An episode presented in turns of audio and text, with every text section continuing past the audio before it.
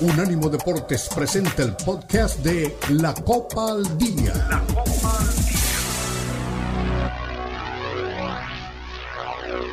Unánimo Deportes presenta La Copa al Día, el seguimiento detallado a la Liga MX, la Premier League, la Bundesliga, la Liga y las eliminatorias latinoamericanas con vista al Mundial están aquí en la Copa al Día con Alberto Pérez Landa y Hugo Carreón en una presentación de Unánimo Deportes, el poder del deporte y la cultura latina.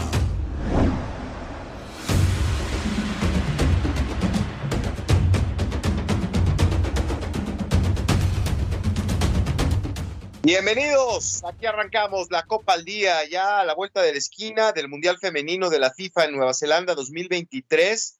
Qué experiencia, ¿eh? Hay una jugadora importantísima de la Liga MX, Jennifer Hermoso, que hace tiempo fue la mejor jugadora del mundo, y eh, fue contando en redes sociales su experiencia para llegar hasta Nueva Zelanda. Y eso que está en España, ¿eh? Como 23 horas de viaje para llegar a esta Copa del Mundo que está a punto de arrancar 1068 días para el Mundial de México, Estados Unidos y Canadá. Y bueno, pues vamos a ver cómo le va a Jaime Lozano en la Copa Oro, cuartos de final, se enfrenta a la selección de Costa Rica, una selección que está en medio de muchos problemas. Eh, va a estar con nosotros eh, mañana el Tico Solano para platicar previo al partido de todo lo complicado que está Costa Rica. Quieren echar a Luis Fernando Suárez después de que los metió a la Copa del Mundo. Eh, está creo que peor que México en este momento en cuanto a líos la selección de Costa Rica. Pero bueno, este sábado se disputan los partidos de cuartos de final. Panamá contra Qatar en el ATT Stadium de Arlington, Texas, y también México contra Costa Rica, precisamente ahí en la sede de los Cowboys. El domingo, eh, cuartos de final, Guatemala contra Jamaica en Cincinnati, en el eh, estadio TQL, TQL, y también Estados Unidos contra Canadá, eh, ahí otra vez en Cincinnati, los partidos de sábado y domingo. Vamos a ver cómo le va a la selección mexicana. El miércoles las semifinales y este pues llegará el fútbol a Las Vegas, allá a la Lion Stadium de vuelta, a ver si regresa a México y que les consigan otro hotel. Bueno, ¿quiénes son los candidatos para semifinales? Lo vamos a platicar. Vamos a escuchar a Guillermo Ochoa y también a Fernando Ortiz, que habla de la llegada de Sergio Canales, un jugador que le parece muy interesante para los Rayados de Monterrey. ¿Dónde quedó el proyecto de Miquel Arriola de llenar de jugadores mexicanos el continente europeo? Pues sí, vamos a ver si, si, si, si consigue los pasaportes que había dicho, ¿no? Como Brasil y Portugal que hubiera en España y México. Bueno, hay una guerra este, entre el PSG y Mbappé. Eh, la decisión que va a tomar el club, ya dijo el señor Alkelafi muy claramente, tiene que renovar contrato, no se va a ir gratis. Y el Real Madrid Esperemos que no haga el ridículo y que lo pueda llevar para la próxima temporada que está por arrancar en el fútbol de España. Eh, la MLS está en busca de romper otra vez el mercado de pases. El New York City le hizo una oferta a Neymar. Después de que ha llegado Lionel Messi al Inter Miami, pues la Liga de Estados Unidos está buscando ya tener jugadores de los que llaman reflectores y, poderosamente la atención. Eh, hablaremos de eso, del señor Ancelotti, que pues como ya habíamos dicho, eh, se va a quedar como técnico de la selección de Brasil, ya es algo que, está prácticamente arreglado y pues vamos a ver la canariña con un técnico que no sea de, su país. Eh, se habla también en Conmebol y la UEFA del desafío de clubes 2023, eh, el partido entre Independiente del Valle y Sevilla es, atractivo. Y para darle la bienvenida a Hugo Carreón, apareció uno de los íconos del fútbol de Alemania, el señor Bastian Schweinsteiger, y dice que Pep Guardiola es el responsable del declive del fútbol alemán. No solamente acabó con el Bayern, también con la selección, con ese estilito tiquitaca que tanto le gusta a Hugo Carreón. ¿Cómo estás? Bienvenido, Hugo. Hola, Beto, ¿cómo estás? Un gusto saludarlos. Yo tengo una frase para eso, que creo que queda perfecta. ¿eh? Eh, no sé, me parece Dilo. demasiado. Es a llorar a la iglesia, así de simple, ¿no? Eh, no todo es culpa de Guardiola, ¿no? Si el pasto es verde es culpa de Guardiola. Oh, ¿no? El 90% eh, nada más. Mira, a mí me parece una, no lo voy a decir como lo estoy pensando, pero es una, lo voy a reducir a una, a una tontería que eh, además me extraña que Van Steiger, que es un jugador que yo creo eh, o lo creía muy inteligente para, para, como era en la cancha, pensé que era lo mismo para declarar, pero veo que no. Culpar a un entrenador por todo lo malo que está haciendo Alemania a nivel selecciones me parece una tontería. ¿no? Alemania lleva eh, dos ciclos mundialistas haciendo ridículo. Eh, Guardiola hace mucho tiempo que dejó a Bayern Múnich y creo que es una, una, una excusa bastante simple, bastante básica. ¿no? Eh, la verdad es que justamente él tendría que ponerse a pensar que su equipo, el, el Bayern Múnich, se ha encargado de hipotecar o de adueñarse de la Bundesliga y de restarle competitividad. ¿no? Siempre sale campeón, a veces de forma eh, amplia, otras muy cortita, como la última temporada, pero cuando eres el dueño absoluto, te has perpetuado en el poder, algunos quisieran por otro lado, eh, en la Bundesliga, me parece que le restas competitividad y encima los clubes no han trabajado bien, los valores eh, jóvenes jugadores de otros equipos no aparecen. Es un montón de situaciones. Yo creo que decir que um, Guardiola es el culpable es una tontería. Lo voy a dejar así, como una tontería. Sí, no, y, y, y, y, decir esto, bueno, después de que pasó mucho tiempo, también me parece muy simplista, diría un amigo que tengo. Sí, sí, sí. Sí, a mí lo que, lo que me llama la atención es que, como tú bien dices, es un jugador importante, un jugador icónico, y yo creo que por más que sea tonta la opinión, pues tiene, tiene este, ¿cómo se llama? Eh, Todos tenemos derecho a opinar, ¿no? Pero... No, no, es una voz autorizada para hablar del tema. Y, dentro de las cosas que yo leí de lo, de lo que dijo, porque no hablo alemán, eh, decía que, que, el, que les cambió el estilo, o sea, que llegó y cambió el estilo. Y te va a parecer coincidencia. Yo he platicado con Israel de esa, de ese tema, y me dice que la gente del Bayern no quiere a Pep Guardiola, que rompió el vestidor, que sacó jugadores y que al final del día no consiguió a lo, a lo, a lo que lo llevaban. A mí me parece que no es el responsable, por supuesto. Eh, o sea, puedes, tra puedes traer a, al técnico de Malasia que tiene cualquier este, estilo raro de jugar fútbol a tu selección y si él te trae su estilo y tú tienes una personalidad muy definida, pues dice, oye, a ver, nosotros no jugamos al tiquitaca, nosotros no jugamos ese estilo. Para o sea, cualquier entrenador, Guardiola, cualquier directiva que lleve a Guardiola sabe lo que se tiene, y me refiero puramente exacto. al estilo de juego. Si tú sí, sí, sí, eres el Barcelona y quieres retomar las bases, bueno, no tienes a Guardiola, pero tienes a Xavi, que igual no se acerca ni a la mitad todavía, pero bueno, al menos sabes que en algún momento lo puede conseguir.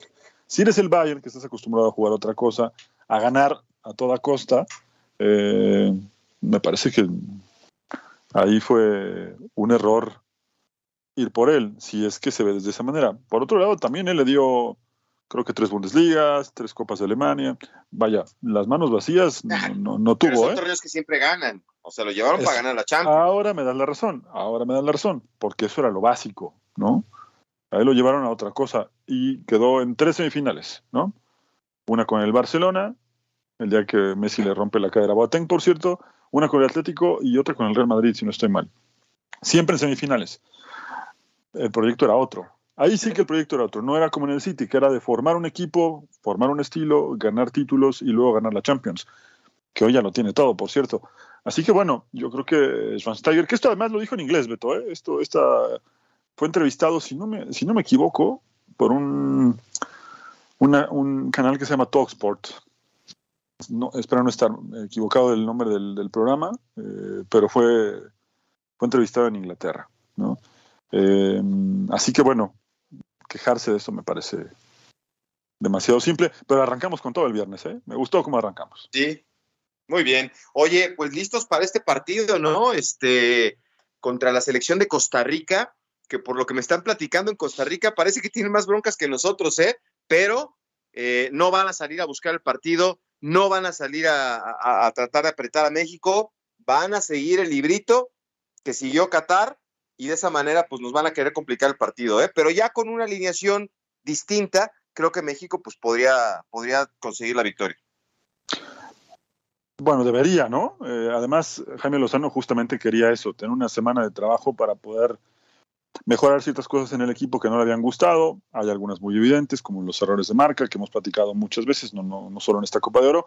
Y luego, eh, esto de ver lo que hace el rival, sí, evidentemente hay que ponerle atención a lo que hace el rival, sobre todo en la parte táctica, pero fijarse en si está más o menos mal que, México, no sé si es buena idea, ¿no? Yo fundamentalmente creo que los ojos deberían estar puestos en el espejo, ¿no? Si soy la selección, yo me vería primero al espejo antes de estar viendo lo que hace la selección de Costa Rica, porque, como diría alguien que conozco, por casita como andamos, ¿no?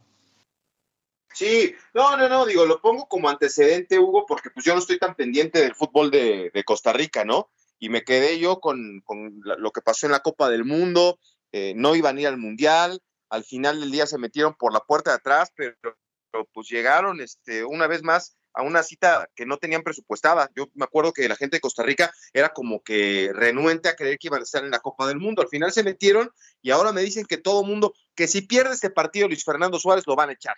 Es, a lo que voy con que tienen más problemas. Entonces, igual para México es imperioso conseguir la victoria, pero está en juego la chamba de, de Luis Fernando Suárez, que por ahí me dicen ya tiene más ganas de irse que de quedarse. ¿eh?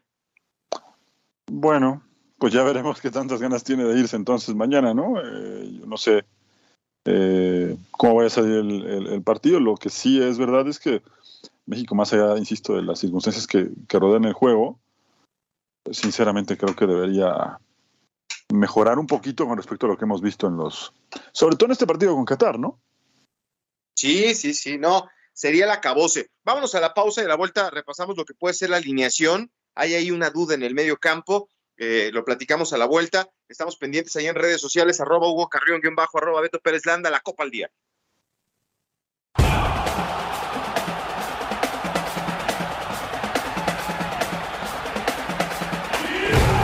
Unánimo Deportes Radio.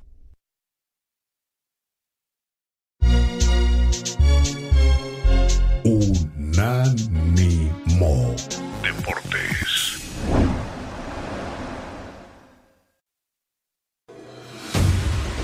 Continúa la Copa al Día en Unánimo Deportes.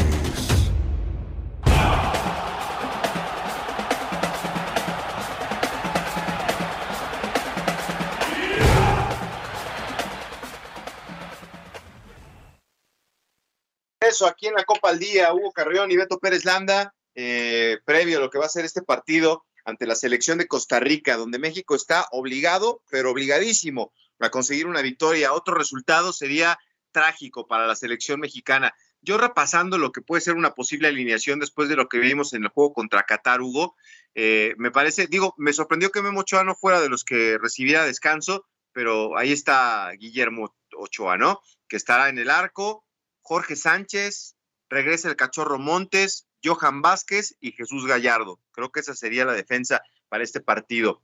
Edson Álvarez regresando al medio campo, acompañando a Luis Chávez.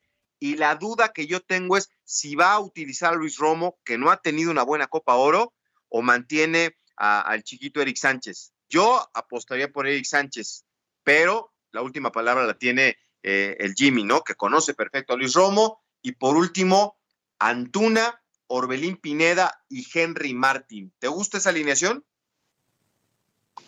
Pues tendría que decirte que sí por dos razones. Eh, es la que le, uno, es la que le dio resultados y dos, es que son los jugadores que más conoce. ¿no? Yo cambiaría, coincido contigo un poco en el tema de, de, Luis Romo, a pesar de que hizo dos goles en el inicio del torneo, no ha estado bien. Eh, y yo cambiaría a Henry Martin por, por eh, Santi Jiménez. Yo haría esas dos modificaciones, lo demás me parece que es, es eh, muy coherente con lo que hemos visto, con lo que mejor le ha salido a la selección, que se han entendido bien en los partidos que ganó, y encarar un partido que, mira, también no es eh, caer en frases cliché y ese tipo de cosas, pero al final eh, es un partido que en el que no tienes margen de error y quizá hoy pocos se acuerden porque la trascendencia de Costa Rica y de México también ha ido a la baja, también hay que decirlo, pero esto antes, cuando empezábamos a ver fútbol, cuando éramos chicos, eh, esto era el verdadero clásico de la CONCACAF. No sé ¿Sí? dónde quedó ahora la rivalidad, pero este era el verdadero clásico de la CONCACAF. ¿no? Sí, de acuerdo, de acuerdo. Ese era el, partido que todo el mundo estaba esperando Pero yo creo, Hugo, que eh, es, este, un tema muy interesante. La CONCACAF está a la baja. No sé si está por debajo del fútbol de Asia, por ejemplo, pero hoy eh, son Estados Unidos, Canadá, México anda mal, eh, Honduras, que te cuento, Costa Rica está mal, hay muchos equipos que no están en su mejor versión. Y a mí lo que me llama la atención es que siempre decimos, cuando fuimos a Copa América, cuando fuimos a Copa Libertadores, crecimos un montón. Y a partir de que dejamos de asistir a esos eventos, pues otra vez eh, regresamos al nivel que, ha tenido el fútbol mexicano. Pero pues, Estados Unidos fue a una Copa, a un par de Copas Américas, pero no fue a Copa Libertadores. Canadá no fue a Copa Libertadores, no fue a Copa América. Este, digo, han tenido invitaciones, pero no las, las mismas que nosotros. Y sin embargo, ellos han crecido y nosotros nos hemos estancado. No solamente México, la mayoría de las selecciones de la CONCACAF. Sí, sí, sin duda que ha habido un, un, eh, estancamiento, podemos decirlo de esa forma, eh, particularmente con México, ¿no? Que, que sigue atrapado en, en, en, buscar de forma obsesiva un quinto partido al que ya ni siquiera pudo aspirar al cuarto y encima esto, pensar que eh, era la culpa del entrenador, después darse cuenta que eran otras cuestiones. Y al final, bueno, eh, México sigue lamentablemente en el mismo lugar en el que empezó esta, ¿cómo decirlo?, revolución o este cambio generacional, este cambio de las cosas en selección hace 30 años. Que por cierto, esta semana, es un dato que quizá no te dé mucho gusto recordar, pero se cumplieron 30 años de esa Copa América del 93 fue histórico para México, el resultado al final no lo fue tanto, pierden con Argentina 2 a 1, pero de ese día al partido de mañana han pasado muchas cosas, mucho tiempo desde luego, y el crecimiento no ha sido el que se esperaba, ¿no?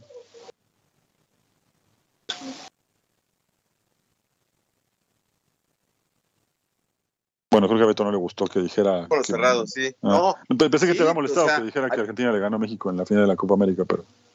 Ah, o sea, tú festejaste la victoria de No, Argentina, no, no, por supuesto que no, por supuesto que no. No, no, no, no, no. No, es que como te ah, quedaste mudo, dije, bueno, creo que no quería escuchar ese dato, pero. No, yo me acuerdo perfecto de ese partido, este, dónde estaba y con quién estaba y, y, todo lo que, la, ilusión que había, carajo, por, por ese juego. Y, y nos faltó lo, lo que le sobra a, los sudamericanos, ¿no? El mentado colmillo, ahí nos chamaqueó en el saque de banda este, el Cholo Simeone, ¿no? Pues es el que se aviva. Batistuta le quebró la cintura a Ramírez Perales y adiós. Sí, carajo. Ese era, ¿eh?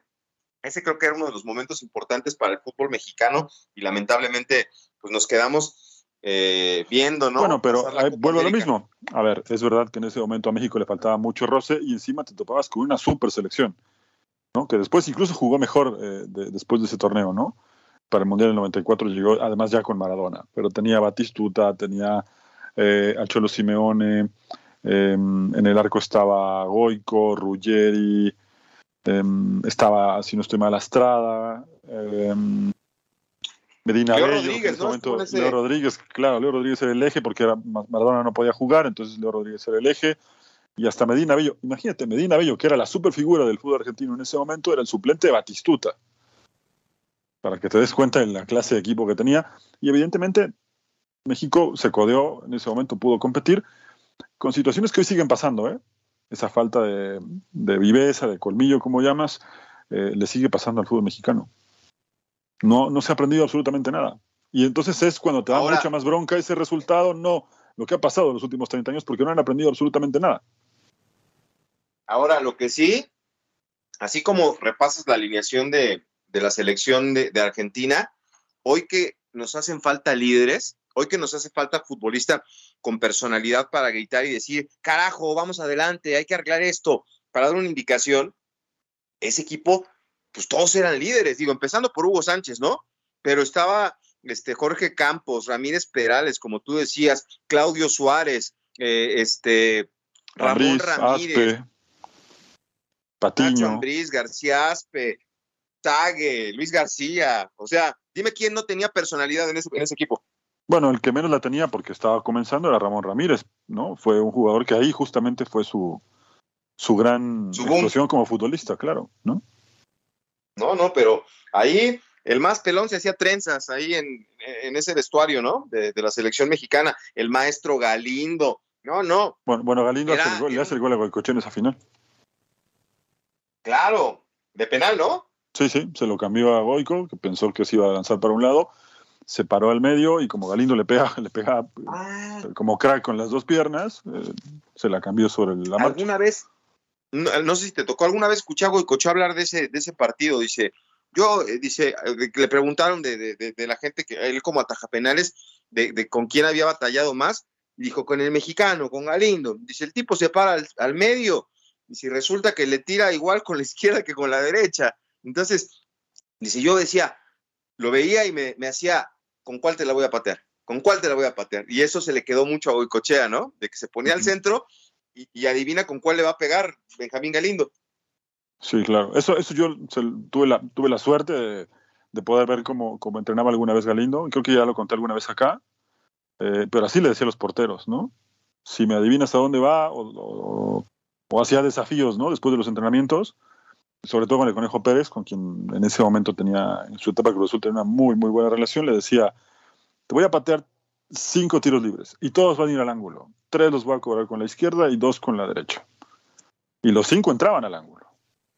Así que pobre Conejo Pérez tuvo que pagar varios asados en esa época. Sí, sí, sí. Acá todavía se lo alcanzó a hacer a Javier Aguirre. Bueno, mucha gente estaba caliente por la derrota contra, contra Qatar. Digo, ya a toro pasado, eso se tiene que quedar. Era un partido de trámite, se hicieron seis cambios y lo que estaba, ahora que organizaba el, rundown del programa del fin de semana, eh, me, me, di a la tarea, Hugo, de, de pensar qué jugadores le pueden cambiar a la selección mexicana la cara, porque no son muchos, ¿eh? O sea, esta lista que tiene la selección mexicana no la hizo este, el Jimmy Lozano. Estaba pensando, y lo voy a platicar mañana también con los chavos, pero te, te lo quiero adelantar, esta selección cuánto mejora con el Chucky Lozano, con Kevin Álvarez, con Sebastián Córdoba, y si me apuras, hasta con el Tecatito Corona que nos ha quedado de ver. Estos cuatro y con la ilusión de que cambien las cosas y traigan al Pocho Guzmán, con estos cinco nombres, es otra selección, ¿eh? Sí, sí, a ver. Eh, esto de cambiar sí, me parece bien, pero también habrá que ver qué, qué proyecto sigue con la selección. Recuerda que este objetivo es ganar en la medida de lo posible como de lugar y después replantear todo otra vez. No se sabe todavía si va a continuar Gemelo Sano o no. Eh, se especulan muchas cosas. Ayer justamente compensó otra vez esta obra de rumores respecto a quién iba a tomar la selección. Ahora se habla de que van por Zidane. Yo creo que si me lo cuentas un 28 de diciembre, me parece que estaría todavía riendo sobre, sobre el piso. Em, no sé, la selección tiene que ir paso a paso, ¿no? Sí, sí, sí, de acuerdo. No, o sea, ¿Dónde viste lo de Zidane? Ahora sí me agarraste fuera de lugar. Bueno, bueno, algunos medios manejaron esa, esa opción ayer. Ahora, en el corte te, te, cuento dónde.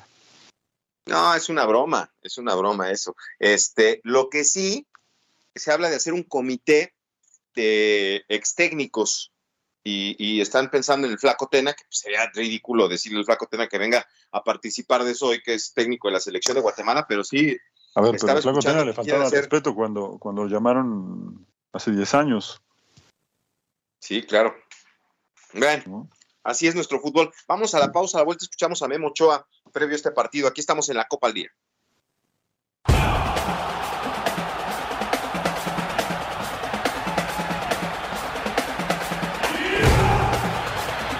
Unánimo Deportes Radio. ¿Qué me estabas Continúa la Copa al Día en Unánimo Deportes.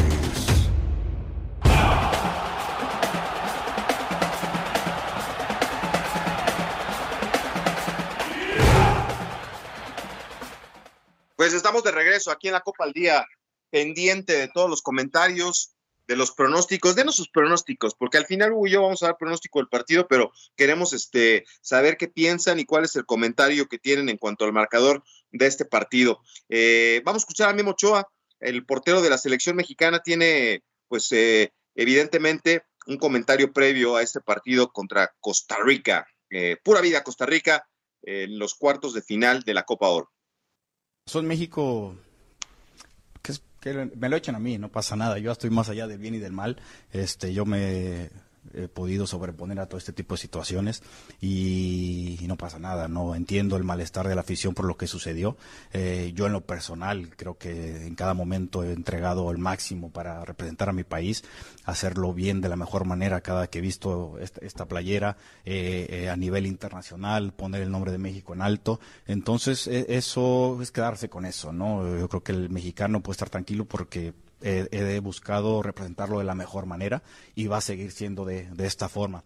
Lo, otro que mencionas, yo creo que esto es una selección nacional, ¿no? Lo mencioné por ahí, no es una selección sub-20, sub-23, sub-25, sub-30.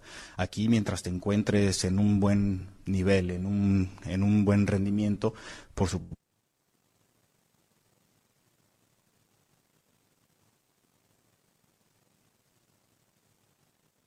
¿Se fue o me fui?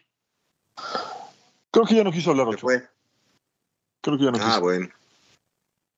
Pues ahí está Memo Ochoa, ¿no? Que él dice que él aguanta todo, este, todo lo que, lo que sea necesario con tal de, soportar los embates, las críticas.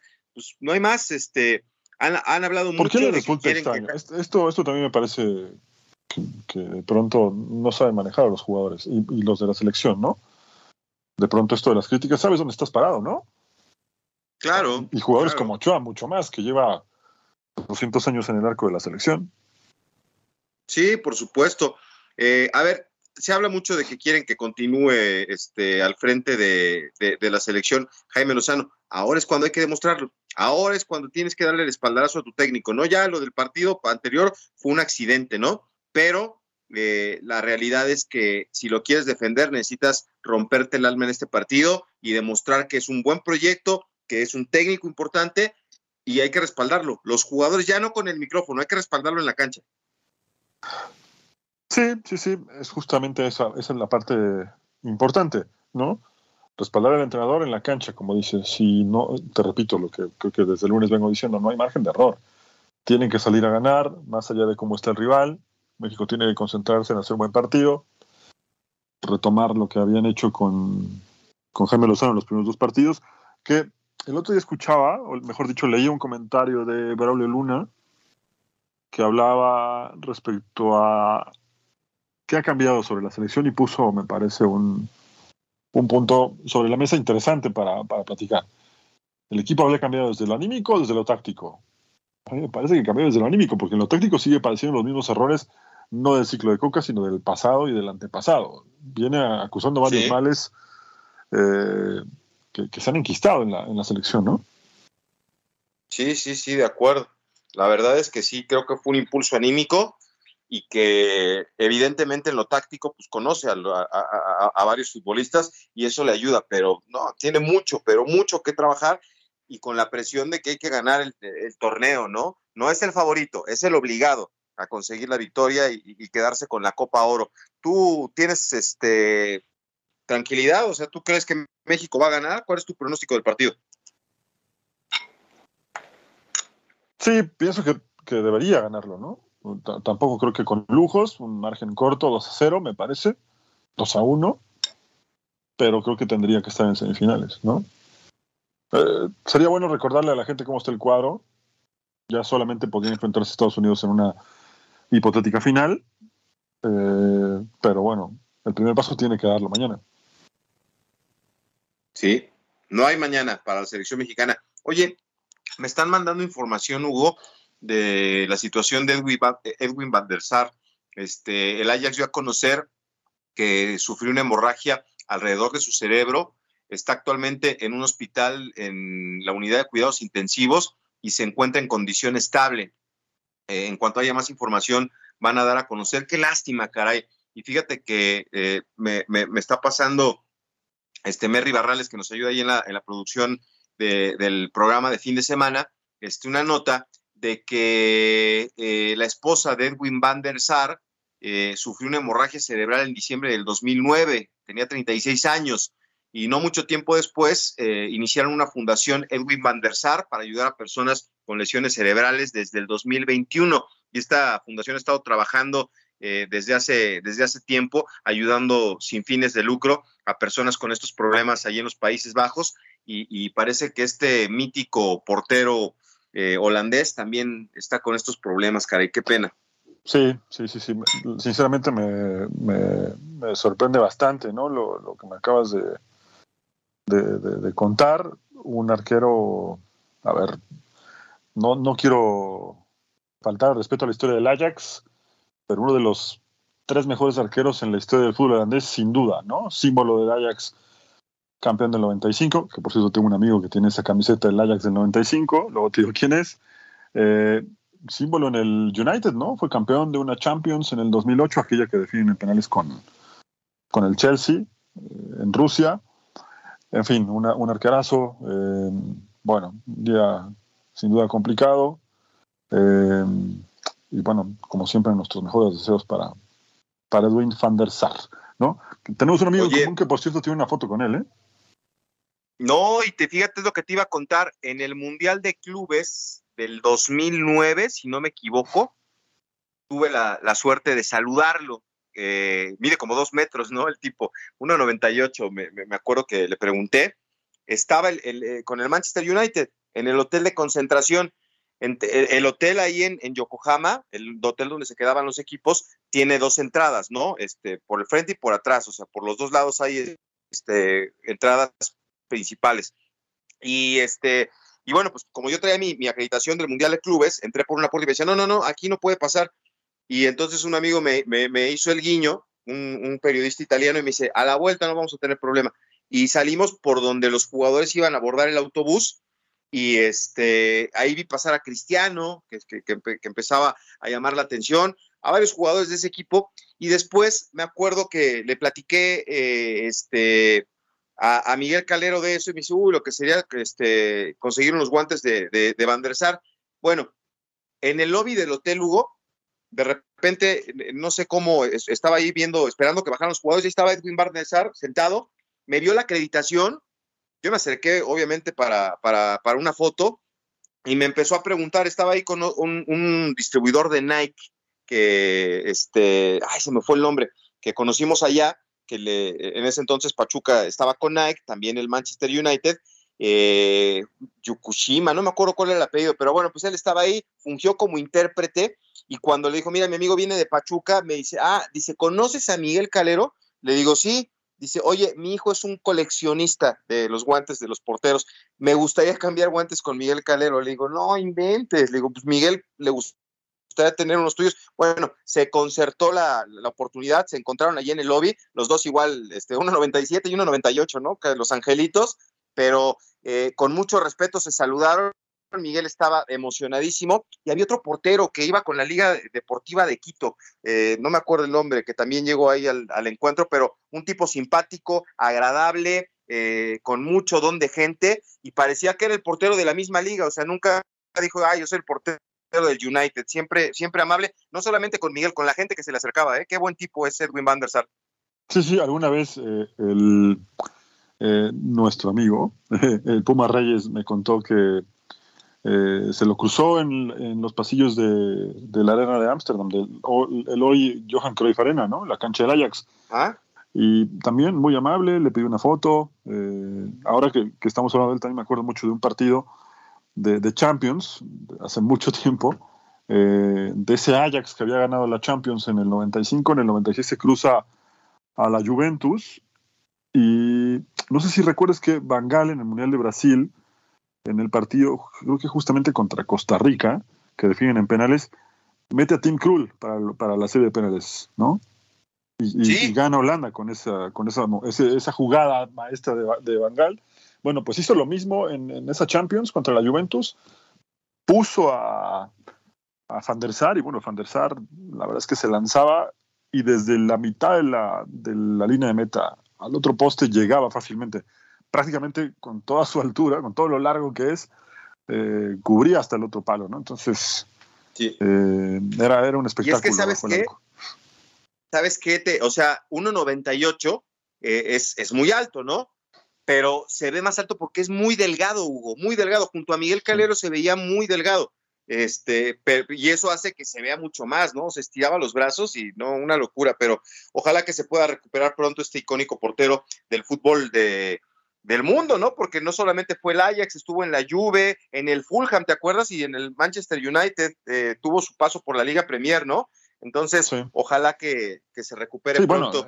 y que tenga... Eh, en el United, te lo decía hace rato, fue campeón de Champions, ¿no? Eh, por eso justamente va. Y ganó ese Mundial de Clubes. ese Mundial de Clubes, exactamente, ¿no? Sí, sí, sí. Bueno, pues ojalá que se recupere Edwin van der Sar. Vámonos a la pausa, regresamos. Aquí estamos en la Copa al Día.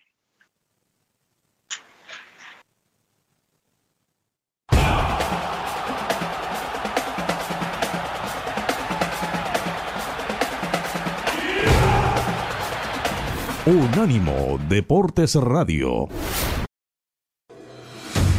Continúa la Copa al Día en Unánimo Deportes.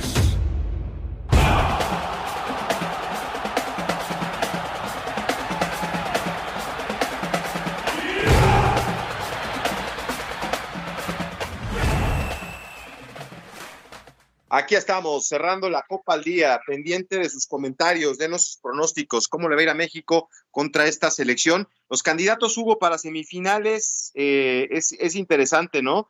Eh, yo creo que si no pasa nada extraordinario, y digo que normalmente pasan cosas extraordinarias en, cualquier momento de, de un torneo de fútbol, pero Panamá debe de eliminar a Qatar, México a Costa Rica, en Guatemala, Jamaica, híjole, me encantaría que Guatemala avanzara, pero, pero sí veo a los, a los jamaiquinos como favoritos, aunque yo, yo personalmente quiero que gane el flaco Luis Fernando Tena. Y eh, Estados Unidos, Canadá, yo creo que Estados Unidos, ¿no? Es el que va a avanzar. ¿Quiénes son tus semifinalistas? No, no descarté una sorpresa, ¿eh? pero sí, evidentemente lo más lógico sería que Estados Unidos avanzara. Me gustaría mucho que avanzara Guatemala. El trabajo que está haciendo Luis Fernando Tena ha sido bastante bueno. Eh, obviamente creo que México va a estar en la siguiente ronda. Se me escapa el otro, el otro, el, otro bracket. Sí. Es este Panamá, Qatar y México, Costa Rica. No, bueno, creo que Panamá debería estar también en la siguiente ronda, ¿no? Sí, sí, sí, sí, sí, sí. Pues ojalá que sí. Ya, ya estaremos pendientes. Los partidos de semifinales el miércoles 12 de julio, la semifinal 1 allá en el Allianz Stadium de Las Vegas y la semifinal 2 sería eh, en San Diego eh, el, partido, así que estaremos pendientes y la próxima semana, pues ya la final de este torneo. Oye, eh, antes de, irnos, pues qué problema hay con el tema de Mbappé, ¿no? Y el Paris Saint Germain, el, el, señor Aquelafi dijo, tiene que firmar, no se puede ir gratis, y al Real Madrid le urge, ¿no? Entonces, ¿qué irá a pasar? O sea, sería una locura que se quede seis meses y se vaya gratis, ¿no? Este, o, que cumpla una temporada más y se vaya gratis. El problema es que al Real Madrid le, urge para antier, o sea, se necesita que llegue Kylian Mbappé ya. Y, decían que si quiere quedarse, este, porque el club quiere que se quede, le pueden hacer la oferta que él quiera, pero tiene que firmar un nuevo contrato. No, no, no quieren que se vaya gratis el mejor jugador del mundo. No pueden hacerlo. Y la verdad es que tienen razón, ¿eh? Sí, sí, esto va a terminar muy mal, ¿no? Esto ya, además, el último año no sabemos cómo pudo transcurrir con calma entre Mbappé y el señor Alkelafi, que también debe tener un punto complicado, ¿no? A la hora de manejarse con, los jugadores. Eh, y repito, ahora el problema para el Real Madrid es que ya aparecieron ofertas reales, ¿no? Antes especulaba mucho con, hay un interés de un equipo, siempre quedaba como un rumor, más como para generar clics o vender más periódicos, qué sé yo, pero nada concreto. Lo que hoy es verdad, a diferencia de otros momentos en, el, en esta relación súper tóxica, por donde se lo mire entre Mbappé y el Paris Saint Germain, es que Liverpool sí estaría dispuesto a poner la cantidad que pida el Paris Saint Germain, lo que le complicaría al Real Madrid su llegada, ¿no? porque en algún momento, si, si alguna vez ha declarado algo Mbappé, es que le gustaría jugar en el Liverpool. Así como alguna vez dijo que Cristiano Ronaldo era, era su ídolo y que también alguna vez le gustaría jugar en el Real Madrid, bueno, fuera de lo que conocemos del deseo de Florentino casi obsesivo de llevárselo, Mbappé sí estaría dispuesto a aceptar una oferta del Liverpool, pero repito, si se concreta que el Real Madrid está por, por hipotecar el estadio para llevarse Mbappé, veremos por lo menos un par de semanas muy interesantes en cuanto a ese tipo de noticias. ¿eh? No, no, no, pero yo, yo alguna vez compartí ese meme, ¿no? Para, para Kylian Mbappé, eh, le ponía la foto de Kylian Mbappé y es más fácil salir de las drogas que del Paris Saint Germain. Y no los culpo, ¿no? O sea, no puedes dejar salir un futbolista de ese calibre y sobre todo con un rival que, que si te lo topas en una Champions con Mbappé, pues te va a liquidar.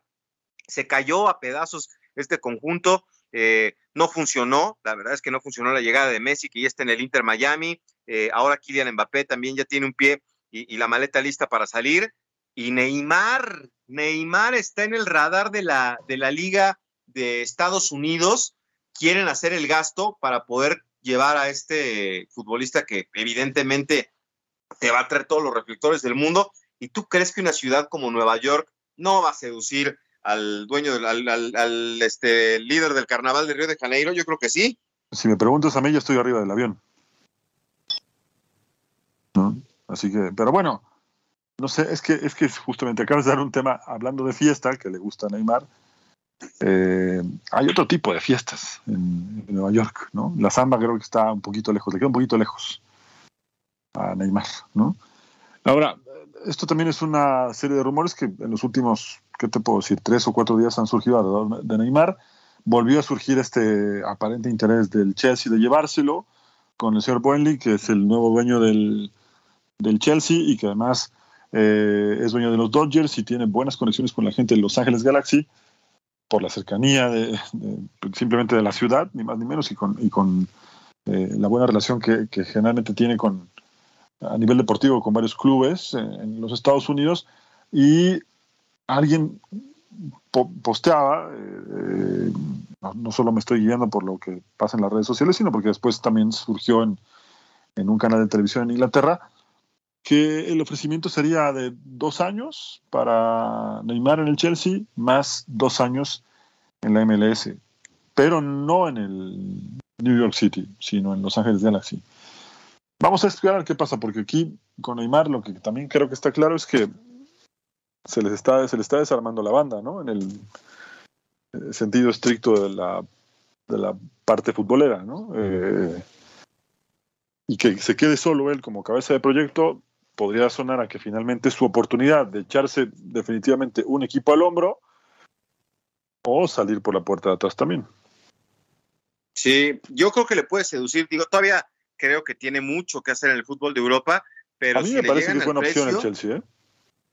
Sí, claro, claro. Puede ser interesante. No, ese Paris Saint Germain, la verdad es que se les pudió. Y ahorita que hablabas del Galaxy, eh, eh, parece que Rodolfo Pizarro tendría revancha con el conjunto del Galaxy, que todo apunta a que ante la lesión de, Cáceres, el uruguayo, y de Javier Hernández, que están fuera toda la temporada, le van a abrir la puerta a, Rodolfo Pizarro para que llegue ahí. Entonces, vamos a ver cómo se pone la, temporada para el conjunto de, del Galaxy, que está muy, pero muy en deuda con sus aficionados. A ver, aquí está Carlitos Ochoa y dice, saludos, valedor, yo lo digo, yo le digo ¿Cómo yo lo digo al jugador alemán? Lo que declaró fue una reverenda succionada. Y tranquilos, mañana eh, México gana 3-1. Pasen un feliz fin de semana. Mañana mando fotos de la estatua de Rocky. Voy para allá. Oye, mándame una, pero no salgas tú, nada más mándame la foto de la estatua. Ahí para Rocky, Rocky ¿no? que ayer, fue, fue, ayer fue cumpleaños de Silvestre Stallone, ¿no? Sí, sí, sí, sí, sí. Que tuvo su película con Pelé, ¿te acuerdas? La de Escape a la Victoria. Exactamente, sí, sí, sí. Sale de arquero malo alguna vez ahí involucrado con el tema del fútbol, pero bueno, pero ese, ese este, ahí está Carlitos. Es, es, curioso porque justo Pelé le dice, ¿para qué eres bueno? ¿no? Y entonces no es bueno para patear la pelota hasta que lo ve recogiendo los balones y le dice, tú vas al arco.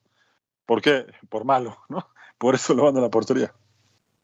Ah, mira, sí es cierto, yo me acordé de esa escena. Oye, al que le quiero dar, hoy sí, siempre le doy con un tubo, pero mi reconocimiento es a, a René Zamudio que viene, saludotes mis cuates, mañana gana México. Estuvo en Sin Filtro con nosotros, nos mandó una foto en la que sale él junto con toda su familia, está en Disney y nos está escuchando, así que un, un, un abrazo invítanos, para René Zamudio. Invítanos, por favor. Y la próxima invítanos, Zamudio. Saludos y un abrazo, muchachos. Eh, echaré la culpa, echarle la culpa a otros por sus propios fracasos es lo más fácil de hacer. Ahora a llorar a Dutchland. Feliz fin de semana. Ahí está de Van Steiger. Es Luis Piño que nos acompaña en Chicago. Pues Hugo, nos estamos despidiendo. Que tengas un gran fin de semana y aquí nos encontramos el próximo lunes a ver qué noticias hay en el mundo del fútbol. Un abrazo, Beto. Un abrazo para toda la gente que siempre tiene buen gusto de escucharnos. Nos encontramos el lunes. Eso. Muy bien. Y los eh, invitamos mañana al Carrusel Deportivo a través de Unánimo Deportes. Hasta la próxima.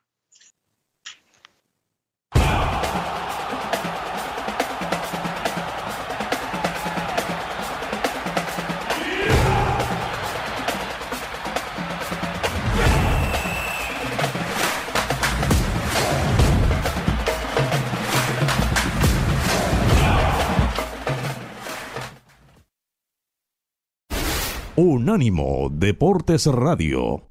¿Tienes un carro viejo? ¿Sabías que puedes donarlo y salvar una vida? United Breast Cancer Foundation necesita tu ayuda. Ellos quieren continuar salvando vidas ofreciendo exámenes de la mama gratis o a un costo bajo para todas las mujeres. Cuando donas tu carro o camioneta vieja, aunque corra o no corra, eso ayuda. Este fue el podcast de La Copa al Día, una producción de Unánimo Deportes.